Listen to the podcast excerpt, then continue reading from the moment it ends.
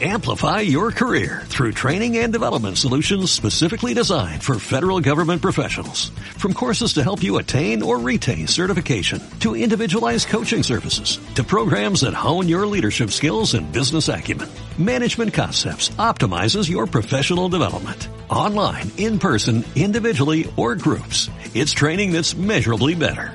Learn more at managementconcepts.com. That's managementconcepts.com.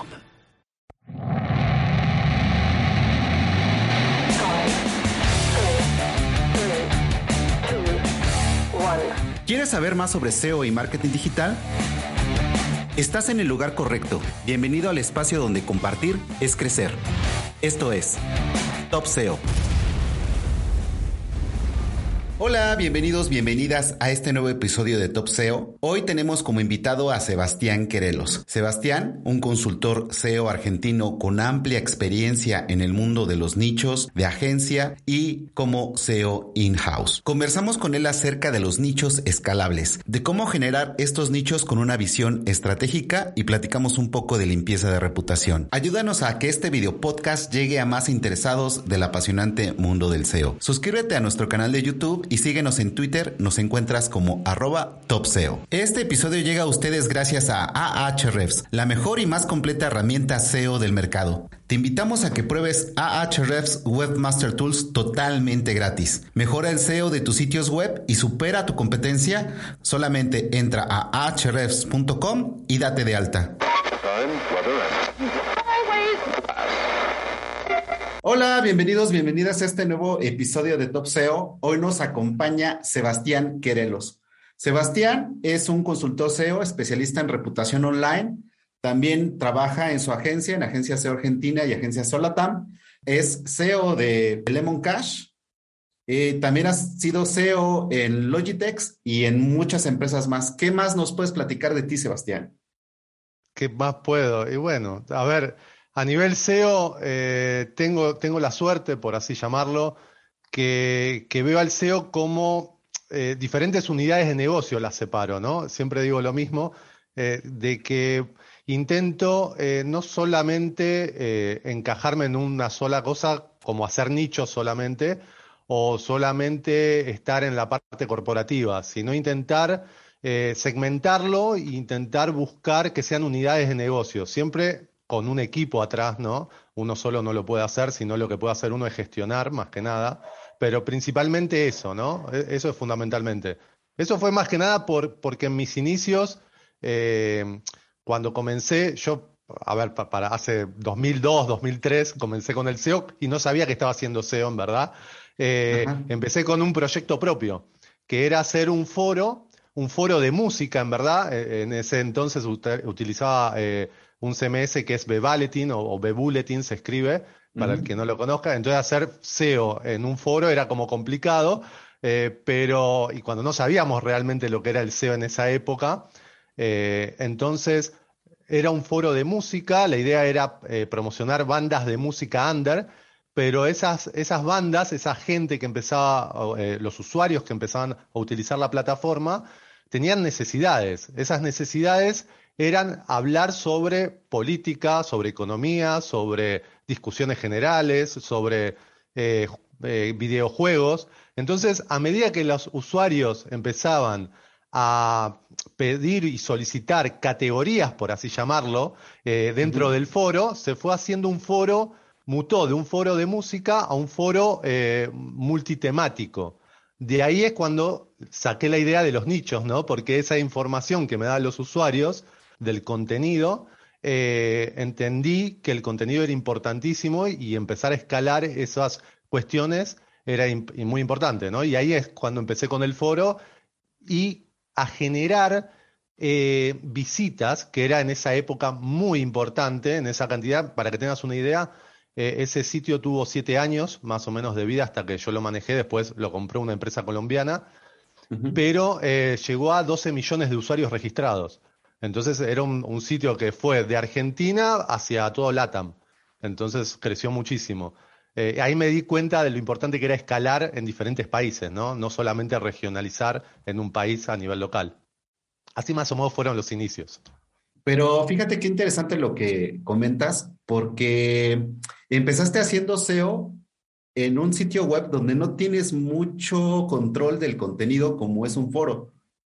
Totalmente. Esa era una de las grandes contras, en sentido, aparece en esa época, aparece Facebook, eh, la gente empieza a migrar de los foros, en esa época estaba Crystal Lab, estaban maestros del web, foros de, gran eh, eh, trascendencia en ese momento, pero la gente empieza a migrar de los foros a lo que era Facebook, a las redes sociales. Entonces, el problema que teníamos es que no podíamos controlar el contenido. El contenido generalmente era muy malo, la verdad. Teníamos que tener muchos moderadores, teníamos que estar encima de los contenidos y era muy difícil de controlar ese, tema. Así que era una de las grandes contras que teníamos. Por eso teníamos que trabajar mucho la marca también del foro. Eh, no solamente tenía que ser a nivel SEO y, de temáticas, sino también a nivel marca, a nivel branding, teníamos que trabajarlo mucho.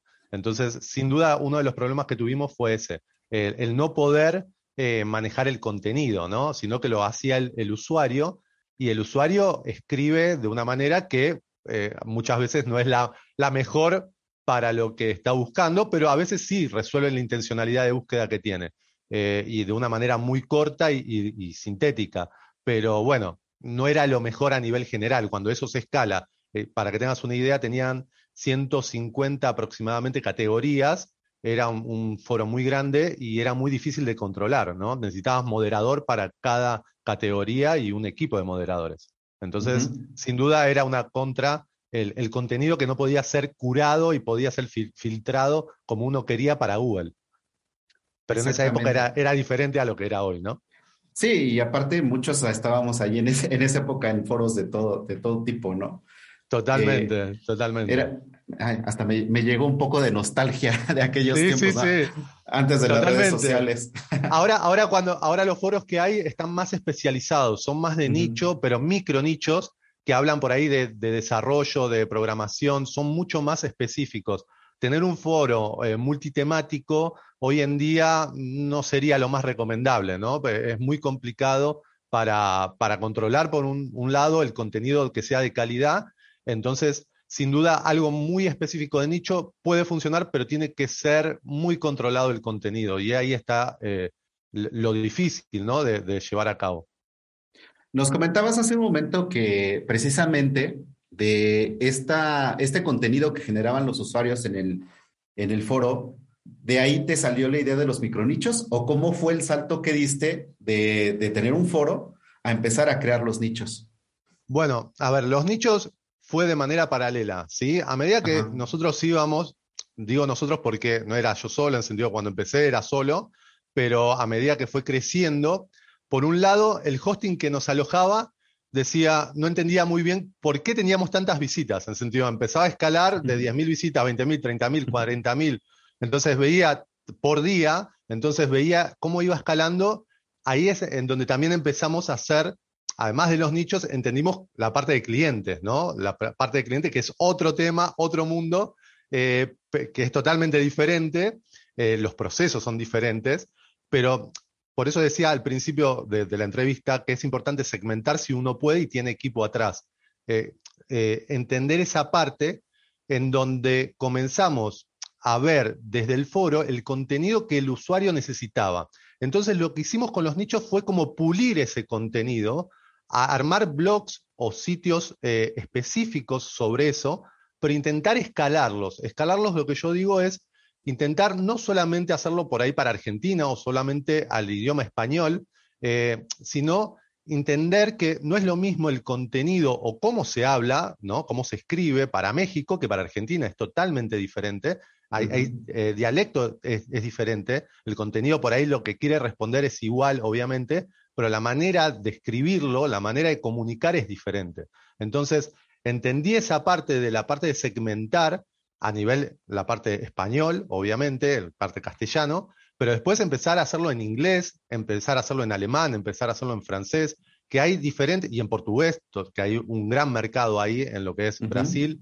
Entonces, ahí es donde empezamos a escalar ese negocio eh, con esos sitios que hacíamos temáticos, de, por ejemplo, de videojuegos, por así decirlo, por belleza, que eran típicos, viste, de, de, peinados, de vestidos, intentar ir buscando de frases, también fue, sirvió, en el sentido fue uno de los, obviamente que después fueron, son mucho más competitivos y donde vos ves ahora actualmente que hay muchísimos SEOs, eh, y además que el clic no vale tanto. Entonces ahí es donde nosotros empezamos a optimizar lo que era el valor del clic, ¿no? Fijarnos qué es lo que realmente nos convenía y entendimos con el tiempo que eh, el mercado en, en, español no es lo único y es un clic muy bajo. Entonces, intentar escalarlo para otros idiomas que el clic vale mucho más. Entonces, eh, intentamos eh, escalarlo de esa manera, ¿no? A nivel negocio, pensando a nivel negocio. Algo que me, gustó mucho de, cuando estaba preparando este podcast y estaba viendo tu perfil, la charla que diste en SEO Camp, eh, que le llamas nichos escalables. es tan interesante esto porque normalmente hay mucha información, y siempre te dicen, no, pues hay que hacer un micro nicho, vete a los nichos call to click, vete a, eh, este, no sé, X y Y, Z, ¿no? Pero tú siempre, me imagino que por como empezaste, por lo mismo de que empezaste con un foro y que había mucha información y que tenías gente de muchos países, tú ya eh, tuviste esa visión de hacer los nichos, no micro nichos, sino, como bien lo llamas, nichos escalables, ¿no? Que dijiste, aquí puede haber mucho, mucha tela de donde cortar, como decimos aquí en México, y de ahí tú ya empezaste a crear un sistema. Eh, ¿Cómo fuiste dándole forma a este sistema en la creación de nichos? Bueno, primero de todo, con el tiempo y, sin, sin, duda con muchos obstáculos que uno va a, eh, que uno no tiene idea y se van presentando, ¿no? Eh, cuando estoy hablando de este tipo de, nichos que van escalando, eh, hay que pensar que también los costos son mucho más grandes, en sentido, estamos ya hablando de servidores dedicados, en sentido, no hablamos de un servidor dedicado, estamos hablando por ahí de siete servidores dedicados, de cinco servidores dedicados, que tenemos un costo importante ya, eh, que cuando comenzamos, obviamente que cuando comencé fue con un, un plan de hosting muy pequeño, pero después a medida que vas escalando, tenés que tener alguien que tenga conocimiento que te pueda administrar eso, en el sentido, por ahí uno lo puede tener, pero no puedes enfocarte en todo. Entonces tenés que entender eh, cómo derivar eso y, buscar un equipo. Por eso siempre hablo en equipo, es fundamental si querés escalar. ¿No? Eh, si no formás un equipo, es muy complicado que vos puedas escalar. Vos no podés redactar el contenido intentar posicionarlo, optimizarlo y además tienes que fijarte el competidor que está haciendo y trazar una estrategia. En sentido, poder se puede hacer, no es que no se puede, pero no, no vas a estar focalizado en lo que vos querés a largo plazo. Entonces, es importante buscar los socios estratégicos, como yo digo, eh, que te puedan ayudar y entender que en ese equipo eh, todos estamos para el mismo lado, ¿no? Todos queremos que el sitio crezca o el proyecto crezca porque nos vamos a beneficiar. Eh, eso es fundamental. Eh, y cómo se arma siempre, primero de todo, como lo que te decía, es entender que ese nicho en donde vos estás, eh, primero hacer un keyword research que nos dé la información, hacer como un plan estratégico, una planificación primero antes de lanzarse, de la parte económica, de lo que vamos a necesitar, si tenemos que hacer alguna campaña de link building, si tenemos qué, competidores vamos a tener enfrente, si vamos a tener, que, tener que hacer una gran inversión, eh, si tenemos SEOs que van a estar ahí también compitiendo, si Google va a estar eh, con algún snippet o alguna cajita o alguna cosa mágica que agregue en los resultados de búsqueda que siempre aparece. Entonces, entender el escenario en donde vamos a estar compitiendo. Eso es fundamental antes de planificar cualquier cosa. Una vez que tenemos claro eso, eh, ahí podemos eh, proyectar y armar una estructura web, ¿sí? planificarla en un organigrama, por ejemplo, eh, en donde vamos a tener la estructura web mediante ese keyword research que vamos a hacer, el clásico keyword research, pero intentar hacerlo lo más básico posible, pero después eso básico que tenemos, intentar pulirlo al máximo, en sentido, tener esa, esa estructura ya planeada, porque también con esa estructura vamos a tener eh, la cantidad de contenido que vamos a necesitar, ¿sí? Porque es un equipo de redactores que vamos a necesitar, al cual vamos a tener que contratar y saber cuánto contenido mensual vamos a tener que publicar para poder llegar al objetivo anual o semestral que queramos hacer. Entonces lo tenemos que pensar muy estratégicamente como un negocio, en sentidos, como yo siempre digo, el nicho no lo piensen como el nichito, porque siempre que se habla de, nicho se habla como algo pequeño, lo cual está perfecto, pero ese nicho puede dar muchos eh, eh, beneficios económicos si lo proyectamos como negocio, ¿sí? Es, importantísimo pensarlo como negocio. Aquí está súper interesante lo que nos comentas porque como repetimos, como repito, eh, hay mucha información de los nichos, micronichos, y de nichos de mil visitas, si te va bien, dos mil visitas, cinco mil visitas. Aquí para que la audiencia se dé cuenta, estamos hablando de, de macronichos, de cuántas visitas. Y estamos hablando de sitios por ahí de, a ver, para que tengas una media de 500 mil visitas eh, diarias o, de un millón, dos millones de visitas diarias, en sentido, sitios grandes. Eh, yo, por ejemplo, si, si ven en mi Instagram, a veces eh, subo, lo bueno, lo bueno cuando son proyectos propios que podés subir capturas, cuando son de clientes es muchísimo más complicado, tenés que pedir autorización y si te dejan, eh, pero cuando son proyectos propios yo subo en el Instagram para que vean también, a ver, nos han pegado penalizaciones o, updates, para mostrar también que es trabajar sobre el proyecto y que se puede remontar los proyectos, ¿no? Entonces siempre intento mostrar capturas para que vean eh, los desarrollos y, el tiempo real, ¿no? Porque también, como yo estoy diciendo esto, también hay mucho humo eh, dentro, sobre todo en, los nichos, eh, que dicen, bueno, estoy haciendo tanto, tanto, pero bueno, comprobalo que, que realmente estás haciendo eso. esa es la realidad. Entonces yo siempre digo, yo, yo quiero más pruebas y más números que constante la, la, realidad y menos bla bla, menos hablar y más, más números. Sí, porque para Homo hay bastante y me vienen a la cabeza varias cosas que han pasado, eh, pero... Hay, mucho, hay, muchísimo. Por eso digo, viste, por eso, a ver, yo siempre soy un SEO de bajo perfil, siempre me, llamo un SEO de bajo perfil, intento estar en mi negocio, estar con mi equipo y, hacer lo que sé hacer, que es eh, generar visitas, eh, convertir, que es lo importantísimo, eh, y, enfocarme en eso principalmente. Cuando yo intento mostrar las cosas es más que nada porque me hacen muchísimas preguntas, entonces intento mostrar que se puede, se puede, la típica pregunta, ¿se puede vivir de esto? Sí, por supuesto, yo hace 19 años que vivo de esto, entonces se puede, pero hay que tomarlo como un negocio e intentar segmentarlo eh, y, y si me dedico a los nichos, intentar obviamente no solamente tener un nicho, pero tampoco tener 100 nichos. Este es un ejemplo que siempre doy, en sentido, no vas a poder enfocarte en 100, 100 sitios web, no vas a poder aunque tengas un super equipo. Entonces, primero porque no te dan los costos para poder mantenerlo y segundo porque no te podés enfocar a nivel estratégico. Entonces, es preferible tener poco y bueno y de calidad y poder enfocarse y que eso vaya escalando. Entonces, siempre digo que es fundamental eso, el enfoque hacia dónde vamos y sobre todo el contenido, tener algún expertise en sentido decir, eh, sé sobre ese tema del que estoy eh, trabajando. Entonces es fundamental eso. Porque aquí va en sentido contrario de lo que normalmente se venden los nichos, ¿no? Que dices, crea 100 nichos, te va a pegar uno y de ahí vas a vivir. Tú estás eh, tomando un enfoque estratégico desde antes, desde la concepción del nicho, para que sea redituable y que sea a largo plazo.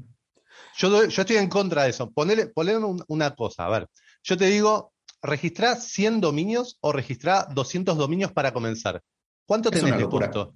¿Cuánto tenés de costo? Ponele, que tengas 10 dólares por cada dominio, como barato, ahora de estar 15 dólares aproximadamente. Eh, sumen, es muy fácil, hacemos la cuenta, tenemos que hacer una inversión de 1.000, 2.000 dólares aproximadamente para comenzar y no sabemos cómo nos va a ir. Más el hosting. Entonces, y aparte, no te va a dar la vida para estar cuidando este, todo, todos esos pequeños detalles que pueden hacer que escale el proyecto entre, entre tantos nichos. ¿Cómo eliges a qué nicho vas a atacar con este enfoque estratégico? Bueno, principalmente, eh, como te venía diciendo, la presencia de Google al, día de hoy, si, nos enfocamos al día de hoy, la presencia de Google dentro de las SERPs, ¿sí? dentro de los resultados de búsqueda, cuánto Google está presente. ¿sí? y, pensar si Google también puede estar presente con algún resultado. Por ejemplo, eh, teníamos, me acuerdo, un, teníamos, tiempo pasado, teníamos un nicho que era de quinielas, de que se mostraba los resultados. Obviamente, Google empezó a mostrar los resultados. Eh, colegas que tenían de clima, obviamente Google empezó a mostrar del clima. Entonces, hay que pensar muy bien, eh, primero, la presencia de Google que tiene. Después, otro punto importante, entender el valor del clic. Siempre estamos hablando, estamos en LATAM, monetizamos con AdSense. Eh, eso siempre es importante aclararlo, porque es, por lo menos para mí, es uno de los mejores medios que tenemos a nivel LATAM, ¿no? Tenemos que pensar el clic, evaluar el clic eh, que tiene, el valor que tiene y para qué idioma lo vamos a hacer. Si ese idioma lo vamos a escalar o no, hay que entender también que si lo vamos a escalar necesitamos redactores que sepan sobre ese idioma lo más nativo posible que escriban, no una traducción de Google Translate. Entonces, no sería lo, lo, adecuado en el sentido, intentar buscar lo más adecuado posible que sea un idioma que sea escrito por alguien nativo, intentar. Entonces, eso tiene un costo, ¿sí? Eh, y intentar, como dije al principio, lo del Keyword Research, eh, entender el volumen de búsqueda que tenemos proyectado aproximado. Nunca vamos a tener un número exacto, porque cada herramienta, hasta mismo Google, te tira un número que nunca es exacto. Entonces, entender hasta dónde podemos llegar y cuál es nuestro límite de crecimiento. Entonces, teniendo en cuenta esos factores eh, y seguramente algún factor más que ahora me estoy olvidando dentro de lo, cuando uno hace un análisis, eh, tenemos que fijarnos muy bien eso y también, obviamente, el presupuesto que uno tiene para poder hacer, si necesitamos una campaña de link building fuerte, una campaña de contenido fuerte para comenzar eh, a, competir contra ya titanes que seguramente existen o líderes que existen en el mercado. Entonces, eso, eso es como un panorama que tenemos que hacer. Pero temáticas es eso más que nada, ¿no? Buscarlas también. Y aparte son temáticas que normalmente la mayoría de los nicheros huyen. Sí. Porque son, son temáticas ya muy competidas donde, donde tú bien dices, ya hay titanes y que dices, bueno, ya si, si está X medio, si está X red de, contenido, yo ya no entro, ¿no? No se animan. El, no te animas porque también eso implica un presupuesto, como tú lo decías. Y aparte se necesita el expertise eh, que tú tienes por todo tu background, ¿no? Porque a final de cuentas, eh, algo que me, que me gusta mucho de lo que, de, lo, de cómo enfocas tú estos nichos, es que hay una metodología y una estrategia en la concepción y en la ejecución y en el trabajo diario, que es algo que no se habla cuando, cuando se venden nichos, ¿no? Es decir, eh, vas a tener tus nichos, vas a ganar mucho dinero, vas a vivir en la playa con tu computadora y vas a ser un nómada digital y ya está. Sí, sí. No dudo que haya alguien por ahí que sea así. Yo lo felicito. tenés que trabajar. A ver, si te dedicas a esto, tenés que trabajar y mucho. Eh, Exactamente. Por eso hay, que, tener un equipo. Hay que tener muchísimo cuidado cuando se dan esos mensajes, porque hay gente que por ahí tiene sus ahorros y invierte en esto y, tiene que entender que no es arte de magia, que es estrategia, que vamos a tener que trazar un roadmap para, para entender también, cuando estamos ya estamos en ese proceso, estamos en esa batalla que tenemos que luchar para conquistar esas keywords, eh, tenemos que tener un roadmap que nos vaya marcando si estamos cumpliendo o no los objetivos que tenemos. Si no lo tratamos así los nichos, generalmente se abandonan en el tiempo, ¿sí? Ese es el problema. Entonces es importantísimo, como cualquier sitio web, como cualquier empresa, como cualquier startup o, lo que sea que, quieras encarar, tenés que tomarlo como una unidad de negocio, la cual tiene que empezar a escalar y tiene que rendir económicamente.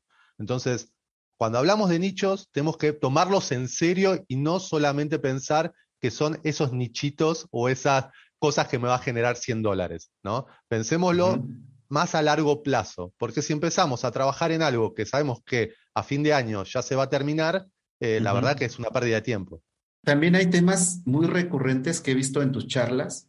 Eh, por ejemplo, tú hablas de, la importancia del, del WPO dentro de los nichos, que normalmente cuando se habla de nicho, no se habla, hablas de diseño, hablas de usabilidad, desde la arquitectura de, cómo vas a distribuir la información, Entonces, todo eso me parece eh, fundamental porque tiene mucho que ver como cuando ya trabajas con una marca, eh, porque tienes que estar precisamente preparado para estas temporalidades, sobre todo cuando, cuando hay nichos que son de temporalidades, para que llegue ese, esa subida de tráfico y que se balancee bien el, los usuarios, que tengas un buen servidor, que son cosas que no se hablan en los nichos. Claro, y hay, hay que pensar eso, que depende del sector en el cual vos estés compitiendo, eh, tenés en el año, seguramente, por algún motivo, que vas a tener mucho más búsquedas. Entonces, tenés que estar preparado desde el servidor o el plan que estés contratando, dependiendo, obviamente todos empezamos de a poquito, eh, pero eso va a empezar a escalar. Entonces, tenés que pensar que no podés perder un día estratégico en el cual te va a aumentar la cantidad de usuarios y seguramente vas a convertir mucho más, eh, no podés tener el sitio caído. Entonces, tenés que contratar un buen plan de hosting en donde esté bien administrado y esté también optimizado lo máximo posible lo que son imágenes, eh, intentar competir, y vos imaginate que por ahí estás compitiendo contra empresas que tienen equipos in-house. Entonces, esa parte siempre tenemos que entenderla, que no es que solamente competimos contra nicheros, competimos contra todo el mundo, entonces tenemos que preparar el sitio lo mejor posible para que Google, cuando lo analice, por lo menos a ojos de Google, eh, esté lo más optimizado posible y obviamente es un beneficio para el usuario. Si pensamos a nivel conexión y a nivel mobile, eh, principalmente, en donde las conexiones, si hablamos de LATAM, no son las mejores, entonces sería lo mejor tener lo más optimizado posible. Entonces, pensar en esos factores y el escenario en donde nos vamos a desenvolver con el sitio es fundamental. Entonces, siempre lo tengo en cuenta eso. Me encanta esa visión que tú eh, nos comentas porque es una visión mucho más estratégica y mucho más amplia. Esto ya es un negocio a largo plazo y, por ejemplo, ¿cuál es, ¿cuál es el nicho más antiguo que tienes? Para que se den una idea los oyentes y a ver. cuál es el, hasta cuánto tráfico ha llegado a tener uno de tus nichos. Y mira, para el más antiguo, que, todavía lo tenemos en propiedad nuestra, porque muchos, muchos sitios los, los hemos vendido a empresas importantes, empresas de marcas relevantes, que te, lo compran, obviamente, eh, son de 14 años. Actualmente tiene 14 años el sitio. Eh, hemos recibido ofertas también para comprarlo, pero la verdad que no, no, no, era económicamente, no nos convenía venderlo. Pero sí, 14, 14 años, para que tengan una idea, y sigue con AdSense, comenzó con AdSense y sigue con AdSense, en el sentido, y funciona, funciona perfecto. Eh, tiene obviamente sus épocas, como decíamos antes, de temporadas buenas, temporadas malas, en donde las temporadas también, al ser un sitio de tanto, tantos años, se tuvo que adaptar y se tuvo que ir modificando también al, contenido de calidad, al contenido también eh, que responda a la intencionalidad de búsqueda, eh, que antes eh, no nos fijábamos en eso tanto. Entonces se tuvo que ir adaptando como va evolucionando el SEO también, ¿no? Es fundamental. Y el sitio me habías preguntado que el mayor visitas, mira, hicimos un pico, un día hicimos un pico de 2.300.000 visitas eh, en un solo día. Eh, ese, que yo recuerde fue ese, ¿eh? si, si no, no estoy diciendo cualquier cosa, pero me parece que fue 2.300.000 aproximadamente. En un día. Eh, en un día, eso sí, sí, sí, sí. Porque, por ejemplo, un medio ya más o menos importante eh, mensuales tiene 3 millones, 4 millones. Aquí estás hablando que tuviste 2 millones en un día en un pico importante. Entonces son nichos mm, de mucho tráfico, de mucho volumen y que exigen todo este tipo de estrategia que, que nos estás platicando. Por, eso te decía, necesitas, sí o sí necesitas alguien que maneje servidores, ¿sí? Que, que pueda balancear la carga en esos, en esos temas. Y, y hay, hay fechas eh, yo te estoy diciendo la media, ¿no? Hay fechas que generalmente, por ejemplo, yo lo he contado eh, en, una entrevista, que, por ejemplo, Día de la Madre o Día del Padre, que vos preparás contenido específico para ese tipo de, o, Navidad, o esas, esas fechas, o, hot sale, o, cuestiones, depende, depende del sector, sabés que vas a tener un pico de visitas que no es la media general, que si no tenés servidores que te estén respaldando esa cantidad de usuarios, los recursos que consumen los usuarios no lo va a poder soportar. Entonces es importantísimo tener alguien que pueda dedicarse a eso. Pero esto estamos hablando ya cuando es un sitio a grande escala, en donde también vos pensás que esa persona tiene un ingreso económico de, ese sitio. Entonces, obviamente estamos hablando a otro nivel, pero que es importante proyectarlo y entenderlo que si uno quiere eh, y el sitio va a aumentar en cantidad de usuarios, lo tenés que planificar, ¿no? A nivel equipo. Y hablando de planificaciones, ahorita que me que comentas, ¿no? Cuando ya tienes a alguien especializado, por ejemplo, en todos estos servidores, en balanceadores de carga, etcétera, etcétera, pues no cobran barato. Entonces. Para nada, para nada. Para nada. ¿cómo, haces el deal con el equipo que tú tienes? Sabiendo que están trabajando en un nicho, en donde es un equipo de profesionales que están trabajando y que van a recibir un pago eh, en, en cierto tiempo. Nosotros, mira, yo tengo la filosofía, por ahí no es una filosofía muy empresarial, soy más de compartir con todos, soy, soy, a ver, yo siempre tengo la filosofía de, si yo gano, todos los que me rodean ganan. ¿Se entiende el sentido? Siempre intento hacerlo por porcentajes, ¿sí? Ah, que todos reciban un porcentaje eh, en ese proyecto, porque cuando comenzás un proyecto, obviamente no sabes cómo le va a ir, no es que tenés la, varita, de, viste, la bola de cristal y decís, bueno, va a ir, no sabes, pero intentás que vaya bien con la proyección que uno hace y a medida que va pasando los años, uno va puliendo mucho más eso y, ya tenés el ojo clínico en donde decís, bueno, este tipo de sector y planteándolo de esta manera, seguramente va a tener una proyección en la cual va a dar este tipo de ingreso. Eh, generalmente funciona de esa manera, y, pero vamos por porcentaje. Siempre intento por porcentaje. El que, eh, ya que estamos, la persona que administra los servidores no va por porcentaje, es bueno aclararlo, pero, pero sí, porque es muy específico, ¿no? Pero lo que son SEO, eh, SEO técnico, SEO, SEO on page, la parte del link building, todas esas cuestiones vamos a porcentaje.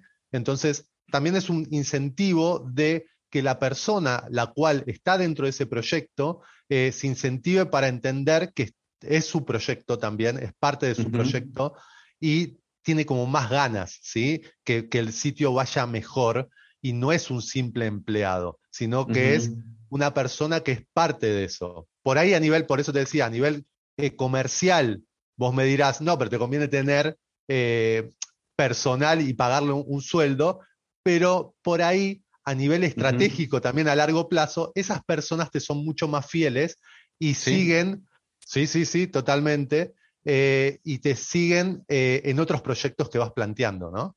A nivel porcentaje. los haces parte del proyecto y, como tú dices, se crea esa fidelidad y se crea también esa pertenencia, ¿no? Es funda y, y eso yo creo que dentro de un equipo es fundamental, en sentido, la rotación eh, dentro del equipo tampoco es muy buena porque es como explicar nuevamente todo, es entender la cultura del equipo, eh, es una pérdida de tiempo también. Entonces, obviamente que, no se puede frenar eso, pero se intenta por lo menos que todos sean partícipes de las ganancias que obtiene, se obtiene tanto a nivel beneficio de ver dentro de los primeros resultados esas palabras claves que a uno como SEO le encanta estar, pero también a nivel económico que sea redituable, ¿no? Entonces, pensamos, eh, por lo menos yo lo pensé así, dije, si yo gano, todos los que están conmigo tienen que ganar. En la medida que le, que le vaya bien al proyecto, le va bien a todo el equipo involucrado. Es, mi filosofía hasta de vida, así que yo pienso así. Exactamente. También algo que me llamó la atención cuando estaba investigando para este podcast es que tú pones en la mesa eh, como te digo, cosas que no son muy, muy comunes eh, cuando se hablan de nichos. Para empezar, estamos hablando de mega nichos y macro nichos, ¿no? sí, sí, sí, totalmente. Para empezar. Entonces, eh, ya hablamos de la, de la importancia de la tecnología, la importancia del WPO, pero también hablas mucho de la, de la experiencia del usuario dentro de los nichos, que normalmente yo siempre lo había visto que hablabas cuando ya manejas una marca, cuando haces SEO de agencia y trabajas con X o con Y marca, etcétera. Pero tú sí hablas de esa experiencia del usuario y también hablas mucho del mapeo de keywords. ¿Qué nos puedes platicar tanto de la experiencia como del mapeo de keywords? Bueno, a ver, la experiencia de usuario, principalmente eso es algo que fui aprendiendo a medida que yo también, como yo te expliqué, estoy enfocado también en los nichos, estoy enfocado en las empresas. Entonces, al estar enfocado en las empresas, uno aprende muchísimo lo que es el SEO corporativo o moverse dentro de ese ambiente, que es, le da mucha relevancia a lo que es el branding, lo que es la experiencia del usuario dentro, no solamente no está tan, enfocado en el SEO, pero que colabora dentro del SEO, ¿sí? que es importantísimo dentro del SEO. Entonces, eso mismo lo planteé a los nichos, ¿sí? entender que cuando empezamos un proyecto, nosotros no lo empezamos desde el branding como hace una empresa multinacional o lo empieza una startup. No lo empezamos desde el branding, lo empezamos desde las keywords, desde el orgánico. Pero hay que entender que ese proyecto cuando va escalando, el branding es súper importante porque cuando empezamos a competir, no solamente es estar dentro de los primeros o slot o de los primeros resultados de búsqueda, sino lo principal es diferenciarse con esa marca que el usuario poco a poco te va a ir conociendo en la SERP. Por ahí no tenemos ese presupuesto para hacer campaña televisiva o campaña de lo que fuera en redes sociales, por ahí no tenemos ese presupuesto. Entonces lo que tenemos que hacer es diferenciarnos dentro de nuestro escenario que es lo orgánico. Entonces por eso es tan importante el branding, que yo le doy muchísima importancia, y que la experiencia del usuario cuando entre al sitio, lo que siempre digo es no hacer los sitios siempre iguales, siempre clones, ¿sí? El típico eh, plantilla o el típico DEM que utilizamos todos, el clásico que se pone de moda, por favor no usarlo siempre, porque el usuario ya tiene un ojo clínico en el cual ya entiende, ya comienza a entender que ese sitio fue solamente para monetizar. ¿sí? No me estás aportando valor. Solamente lo que vos querés es ganar dinero con mi información o con la información que vos estás dando. Entonces, hacerlo diferente. Diferente no significa que hagamos un sitio revolucionario, sino que haga un sitio diferente, que tenga un color particular, un logo particular, una marca particular, diferente a lo que ya existe dentro de ese mercado. Entonces, creo que es importantísimo diferenciarnos y tener esa personalidad dentro del sitio. Por lo menos siempre intento que los sitios sean diferentes en ese sentido. Eh, después, no me acuerdo qué otra pregunta me habías hecho. Yo ya me, voy por la No, no, no, está súper bien. El mapeo de keywords, que es algo que normalmente eh, no se maneja, a menos de que, como bien dices, eh, en los nichos te dicen volumen de búsqueda, palabra clave, pero de ahí ya. Y, arranca. sí, sí, sí, sí. No, bueno, a ver, el mapeo de keywords, la importancia que tiene eh, nosotros cuando empezamos hacemos un artículo, por, por así decirlo, cualquiera que nosotros hacemos, eh, un artículo lo hacemos con diferentes keywords que nosotros vamos investigando. Lo típico, lo hacemos el artículo, se lo damos al redactor, se hace un maquetado de ese artículo, de cómo queremos que sea ese artículo, y lo dejamos online para que Google lo empiece a rastrear, lo indexa y empieza a competir en esas SERPs. ¿Cuál es el tema?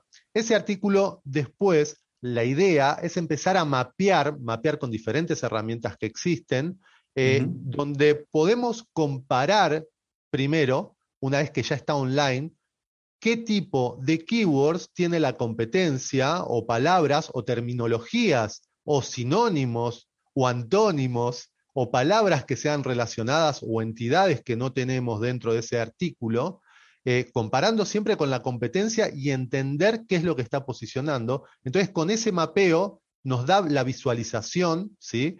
Eh, entonces nos fijamos en el title, nos falta eh, esa keyword que, que, tiene una repetición dentro de la competencia o, algún derivado, ¿la tenemos? No, sí. Entonces vamos como haciendo un checklist para fijarnos si está el H1, si está el H2, si hay H3, si dentro, si se utiliza videos, si se utiliza imágenes, entonces comenzamos, además de las keywords, empezamos a fijarnos el tipo de contenido que está dando eh, privilegio Google. Por ejemplo, muchas veces el cómo hacer, eh, ahora hoy en día los, los, primeros puestos, la mayoría, están los videos de YouTube.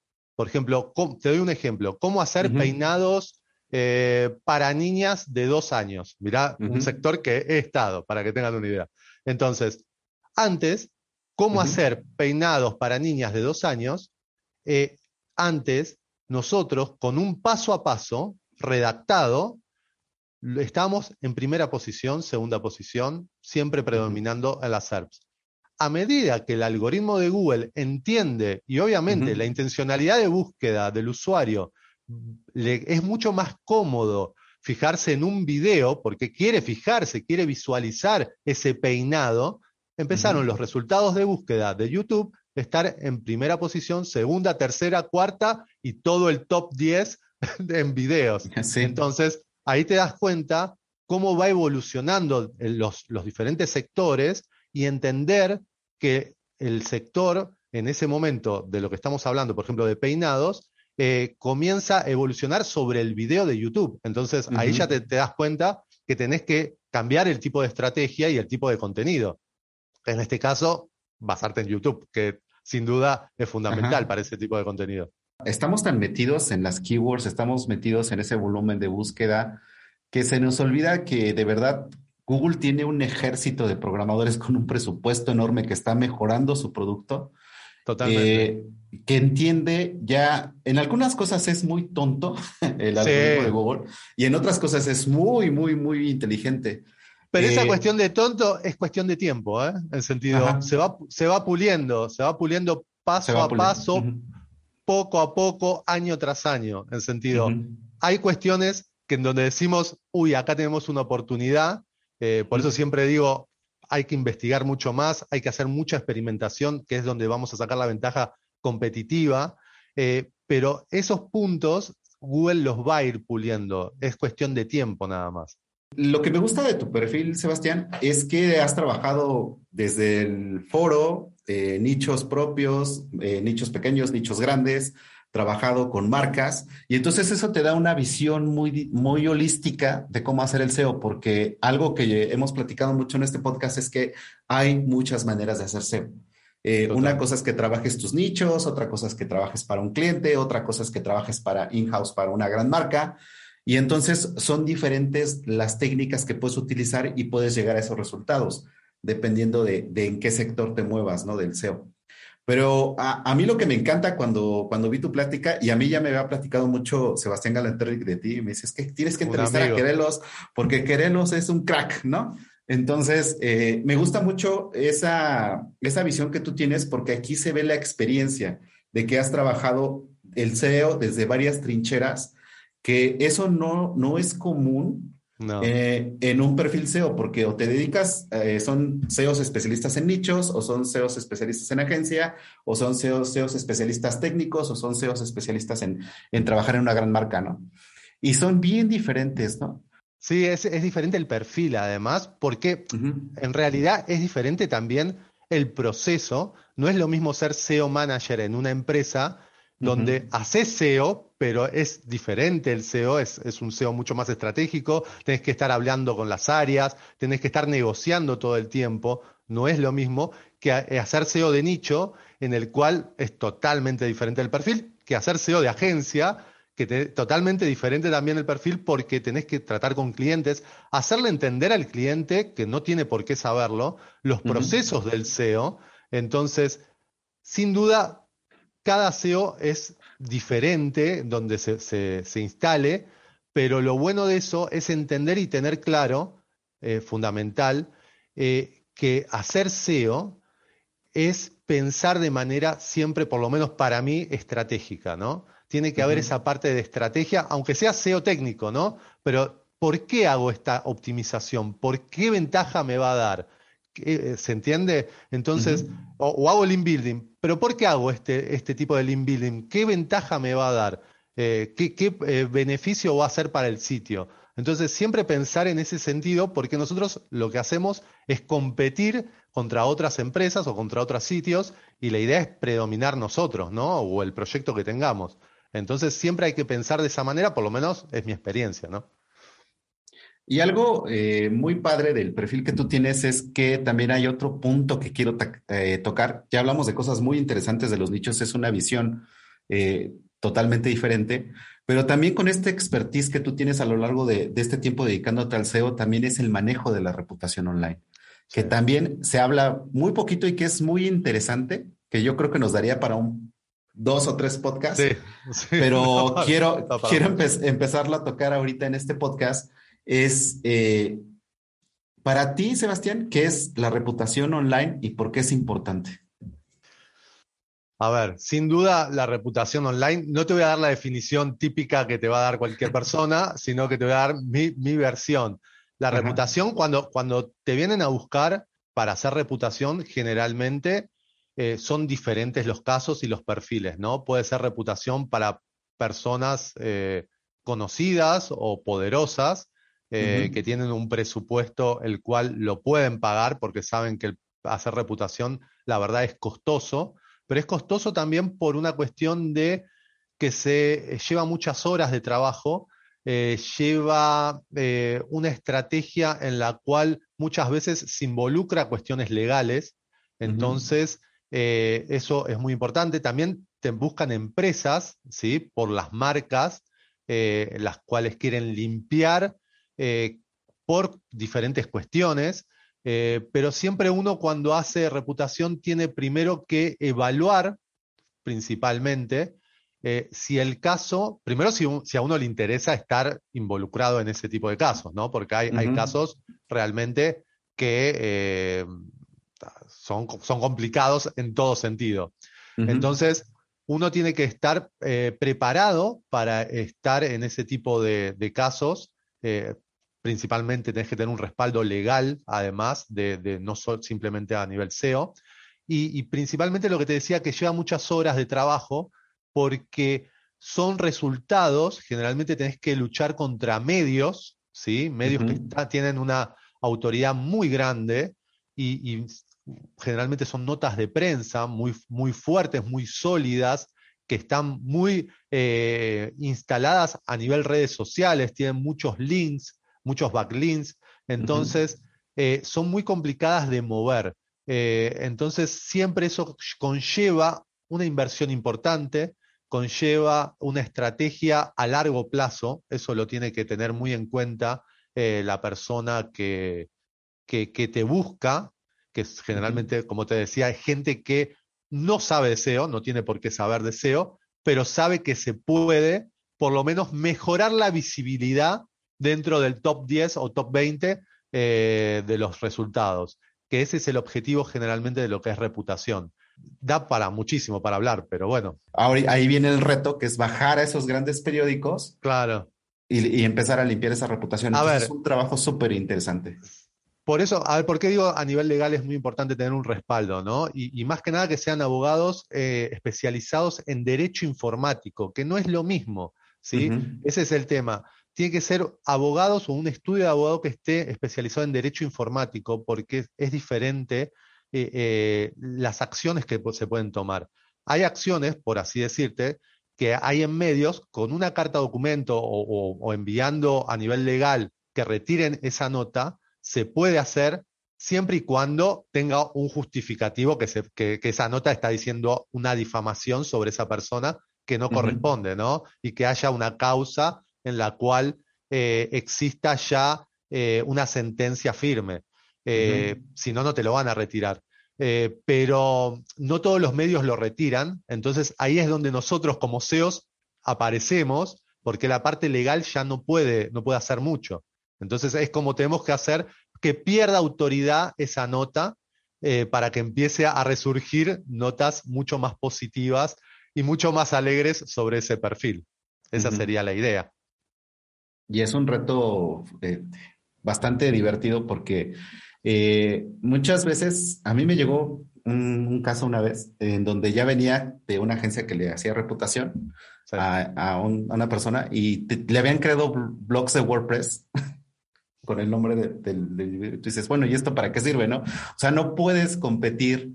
Eh, aquí me viene a la cabeza una charla que oí de Cico de Andrés. Este, si estás con titanes, tienes que competir con titanes. Totalmente. Porque si no, no les vas a ganar.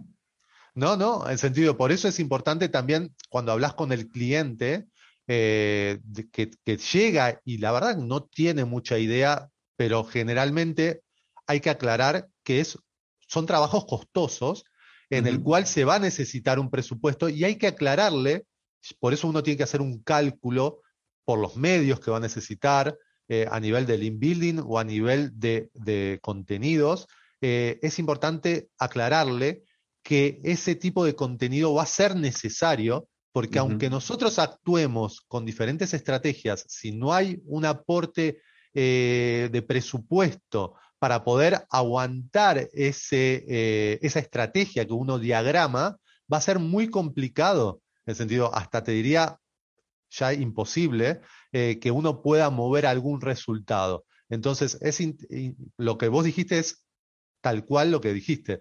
Si tenemos titanes, marcas líderes, medios líderes que están con una noticia, va a ser muy complicado si no tenemos un presupuesto poder moverlos eh, o por lo menos competirles de igual a igual. Entonces necesitamos entender y diagramar ese presupuesto antes de comenzar la estrategia y aclarárselo al cliente para que el cliente luego no le sea una sorpresa de decirle, bueno, yo llegué hasta acá, pero ahora necesito este tipo de presupuesto. Obviamente que es una tarea que está mal realizada. Tenemos que decirle antes de comenzar todo esta estrategia de reputación. Es fundamental. No, y que entiendan también el beneficio, ¿no? Porque eh, retomando lo que te platicaba de, esta persona que era socio de una empresa, eh, muchas veces eh, es, lo que me llegaron a comentar es que perdían contratos de millonarios por esa mala reputación y que, y que a final de cuentas, como dices, puede ser haber sido una difamación, un error, un pleito entre familia, etcétera, etcétera. Pero también lo, lo, lo espinoso de este tipo de cuestiones cuando, cuando nos metemos a hacer SEO en, reputación es que a veces sí llega gente que realmente tiene cosas que no son turbias, turbias. Sí, bueno, por eso ahí depende mucho de uno como, como SEO y como ya como persona y como principios, si tenés ganas de meterte en ese tipo de, de trabajo, por eso reputación es muy, eh, como decir, delicado eh, el qué tipo de trabajo agarrás. Y también hay, hay cuestiones de reputación que suceden que lamentablemente, y lo veo por, por, experiencia propia, que empresas, por manchar a otros tipos de empresas o a personajes famosos, hacen reputación negativa, hacen cuestiones de reputación negativa, no es que yo lo haga, sino que lo hacen y tenés que luego resolver eso. Eh, no es porque la persona hizo algo mal, sino que muchas veces te ensucian y sucede esa guerra de, estamos hablando a niveles ya multimillonarios, pero, pero sucede, sucede, sucede. Y pleitos familiares también esos llegan mucho. E, eso, eso muchísimo, eso muchísimo. Bueno, pero también de, gente de, un poder adquisitivo muy, alto. Estamos hablando, estamos hablando de un poder adquisitivo muy alto, el cual pueden pagar eh, ese tipo de, presupuestos que realmente son altos realmente son altos. Eh, pero, pero bueno, es importante aclarárselo siempre y, explicarle el por qué, ¿no? ¿no? No simplemente por una cuestión de que a uno se le ocurre que es alto. Es alto porque también hay que invertir en diferentes cuestiones de recursos que uno necesita para poder hacer frente a ese problema que se tiene de reputación, de imagen, que sin duda se puede solucionar, sin duda que siempre se puede solucionar, pero se necesita un respaldo económico para poder hacer frente a eso, no solamente con la estrategia. Y tiempo, sí, sí. Tienen que entender que también lleva su tiempo. Sí, porque por ahí te, van a decir, este, la firma del contrato es dentro de tres meses y todo esto que ha estado aquí más de un año y que fue un trending de noticia nacional o internacional, entonces tiene que desaparecer y pues no. No, no, hay, hay que ser lo más sincero posible siempre eh, y plantear, a ver, el escenario real que existe para que también el cliente esté conforme y, no deja de ser un cliente, ¿no? Entonces, además de limpiar la imagen de la, persona con lo que es reputación, eh, el cliente tiene que estar conforme, tiene que estar de acuerdo a las acciones que se van a hacer y además, eh, si haces el trabajo bien, esas mismas personas te van a recomendar. Generalmente lo que es reputación es más por recomendación, eh, como uno no puede difundirlo mucho, en el sentido es más por recomendación eh, que por otra cosa. Entonces es importante también como marca, nosotros, nuestro nombre es una marca, entonces cuidarla eh, lo máximo posible y hacer un trabajo que sea de calidad y que el, cliente esté conforme con lo que se hace, además de cumplir el tema de reputación, de limpiarlo, eh, que esté conforme con lo que él ve dentro de sus búsquedas, ¿no? Y que se mantenga dentro de todo en una línea correcta, que, no lo limpiemos y al, y al año, al año empezamos un problema de nuevo, que eso me ha pasado. Sí, pero ya, bueno, ese es otro tema. Pero quiero, quiero comprometerte públicamente a que va a haber otro podcast donde vamos a tocar solamente limpieza de reputación y es una vertiente que tampoco se habla mucho del SEO, pero que es muy, muy interesante y también hay retos eh, también fantásticos y que de repente se pueden resolver y, y a veces se resuelven de una manera que uno no imaginaba, ¿no? Como digo siempre, reputación tiene muchísimo porcentaje de creatividad, en sentido, tenés que tener muchísima creatividad para hacer reputación. Si no tenés creatividad, reputación, dedícate a otra cosa, en sentido, no lo hagas. Pero la parte creativa, la parte que, ¿cómo voy a solucionar este obstáculo? No solamente el SEO, es SEO de la mano con la creatividad. De cómo podemos solucionar eso es fundamental porque se te plantea cada caso que decís, y esto ahora, pero la parte de creatividad es muy importante. Sebastián, de verdad se me fue rapidísimo el tiempo, ya llevamos casi una hora platicando. Eh, en dado caso que alguien de la audiencia quiera eh, contactarte, ¿por qué medios puede hacerlo? Directamente me pueden contactar por Twitter, que siempre estoy ahí, en sentido mi apellido, Querelos, que es más fácil, es, de querer, así que todo, arroba Querelos, lo pueden buscar ahí en Twitter directamente. Eh, así que siempre recibo preguntas también por, por LinkedIn o, por Instagram. Me van a encontrar. Así que si no me encuentran a mí es complicado. Ponen Sebastián Querelos y, me van a encontrar. Así que no hay ningún problema. Bueno, muchísimas gracias por tu tiempo, Sebastián. Estamos en contacto y te mando un abrazo muy grande. Bueno, muchísimas gracias y fue un placer compartir con, con vos este momento tan, tan lindo que me hiciste pasar. Al contrario, estamos en contacto. Bye. Bueno, bye.